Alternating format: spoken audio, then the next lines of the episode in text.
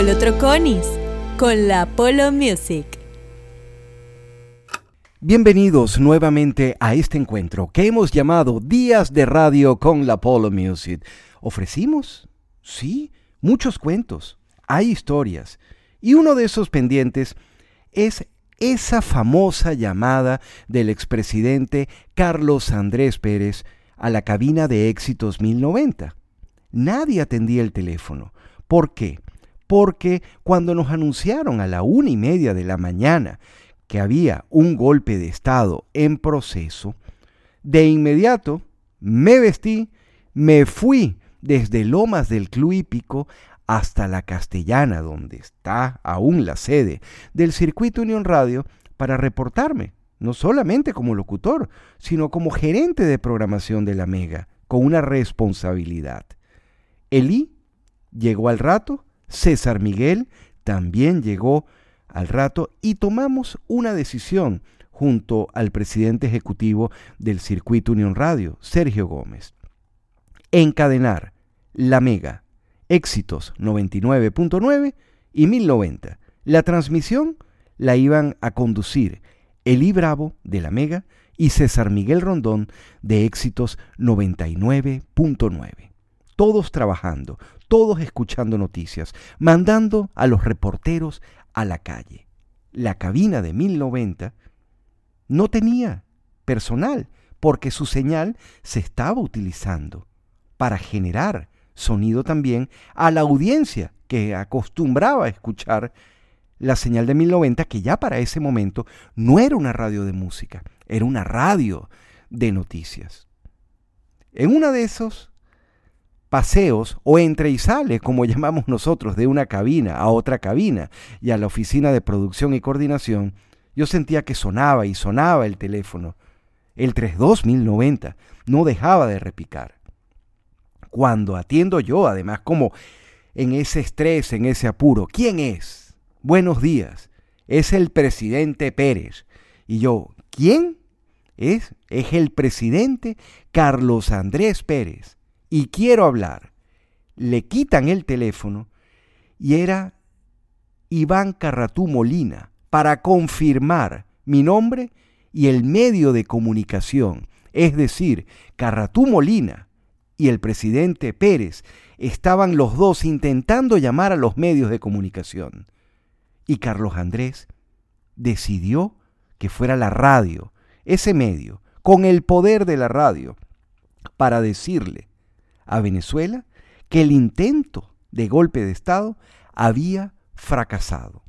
Sin embargo, durante esa mañana del 27 de noviembre son los recuerdos que tenemos, esas imágenes, cuando Sergio Novelli transmitía y le caía atrás uno de esos bombazos, o que luego de esa llamada telefónica que yo le atendí al expresidente Pérez y que lo sacamos al aire para que hablara a través del circuito Unión Radio, la calle aún no estaba normal.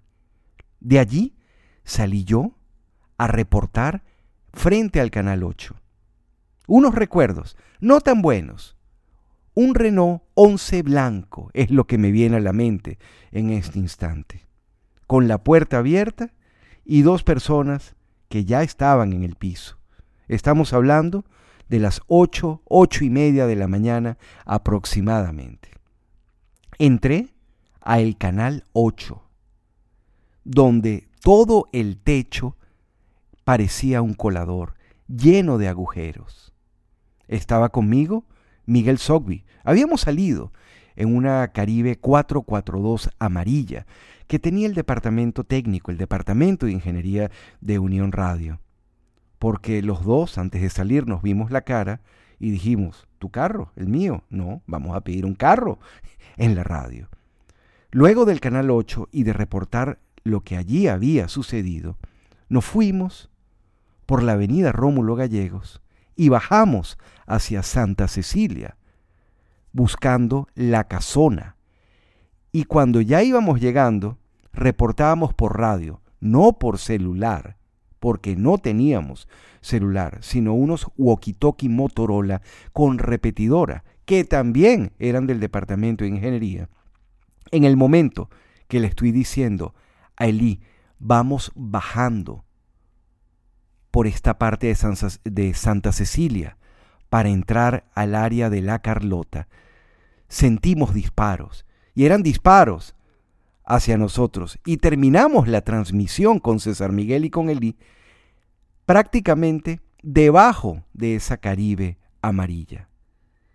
Luego la ruta siguió hacia la Carlota, donde ya veíamos a esos chamos que los llamaban insurrectos, que habían viajado en autobús y que nos decían, nos trajeron engañados, vinimos engañados, los tenían arrodillados, los tenían sentados algunos en cuclillas, otros arrodillados, en la grama, frente a la autopista Francisco Fajardo. Ese sitio que muchos de ustedes deben recordar ahorita, que es donde se han realizado manifestaciones. Allí enfrente se veía. Cruzamos la reja, Miguel y yo, para entrevistar a uno de ellos. Y pudimos hacerlo. Y lo contactamos. Y a la cabina de transmisión donde estaban Eli Bravo y César Miguel Rondón, logramos a través del walkie-talkie entrevistar a uno de estos chamos para que hablara y contara su historia también. Lo único que al final hubo una parte que muy poca gente se enteró. Era cuando estábamos saliendo Miguel y yo de la Carlota. Pasó y lo recuerdo como si fuera en este momento. Un Renault 21 color plateado con una pick-up Ford. Nos vieron, se pararon. Con nosotros también se había metido pero él logró irse en una moto Gustavo Tobar Arroyo, a quien lo conocemos ahora como uno de estos líderes de oposición. Él logró estar allí y tomar fotos de lo que allí ocurría en la Carlota. Ese Renault 21 que recuerdo, plateado, y esa Picot Ford, se bajaron unas personas con unos chalecos antibala que decían inteligencia del ejército. Nos pararon a Miguel y a mí y nos pidieron identificación. No teníamos identificación de radio, tan solo nuestra cédula. Y el funcionario nos decía, ¿y quién nos asegura que ustedes no quisieron tomar la Carlota? ¿Quién nos asegura que ustedes no eran parte de este grupo de insurrectos? Cuando nos hacen eso que uno recuerda como te voy a raquetear, así decía la policía, y nos registran y nos piden que nos metamos las manos en los bolsillos y sacáramos lo que llevábamos adentro. Miguel había encontrado dos balas de fal y las había tomado como recuerdo. Él se metió la mano en el bolsillo y cuando la sacó, los funcionarios de inteligencia del ejército nos dijeron, ven, ¿qué hacen ustedes con municiones de armas de guerra? Por muy buena suerte para nosotros, llegó una llamada de emergencia para esos funcionarios que ya nos iban a llevar a la dirección de inteligencia militar como sospechosos de parte de la, insurrección que había ocurrido allí en la Carlota.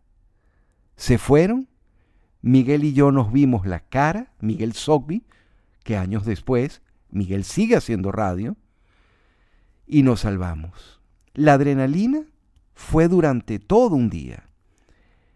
Esto que comenzó atendiendo una llamada del expresidente Carlos Andrés Pérez, luego se convirtió en una suerte de contacto y de encuentro, porque días después y meses después tuvimos la oportunidad de estrechar la mano del expresidente Pérez. Y luego, cuando él decidió ser sometido a una investigación y permaneció recluido en el retén judicial del Junquito, tuvimos la oportunidad de entrevistarlo. Sí, nos metimos de manera clandestina, Armando Toledano, su mamá y yo, con equipos de grabación, e hicimos una entrevista allí, en su celda, donde estaba Coromoto, su guardaespaldas, su compañero, su protector, decidió también estar allí en esa celda. Y la entrevista, lo sacamos de esa celda y nos fuimos a la bodega, al abasto, que en ese momento, en el retén del Junquito, la concesión del abasto, la tenía uno que había sido gobernador de Caracas, Ramírez Torres, y que estaba siendo investigado por delitos de corrupción, y que mientras tanto era el que atendía la bodega, y nos permitió estar allí, en el depósito, para entrevistar al expresidente Carlos Andrés Pérez. Luego de su salida de la cárcel, lo volvimos a ver en la castellana y después fuimos a la Humada a realizar otra entrevista, que además, estoy recordando en este momento, no solo hicimos una entrevista, le quemé la cocina que tenía en su patio. Sí, yo tenía un intercambio con un restaurante japonés, el Sake House, propiedad de Alfonso Mora, de Francido.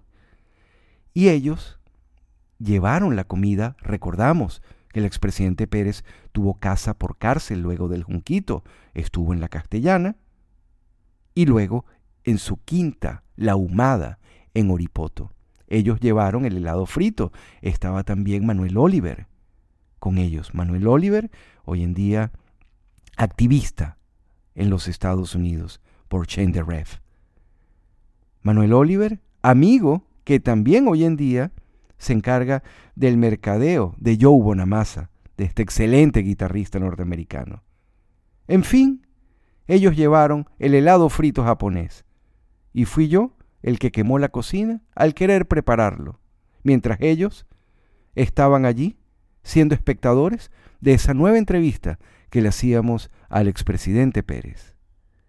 Son los días de radio, son cuentos, son historias en este podcast del Apollo Music.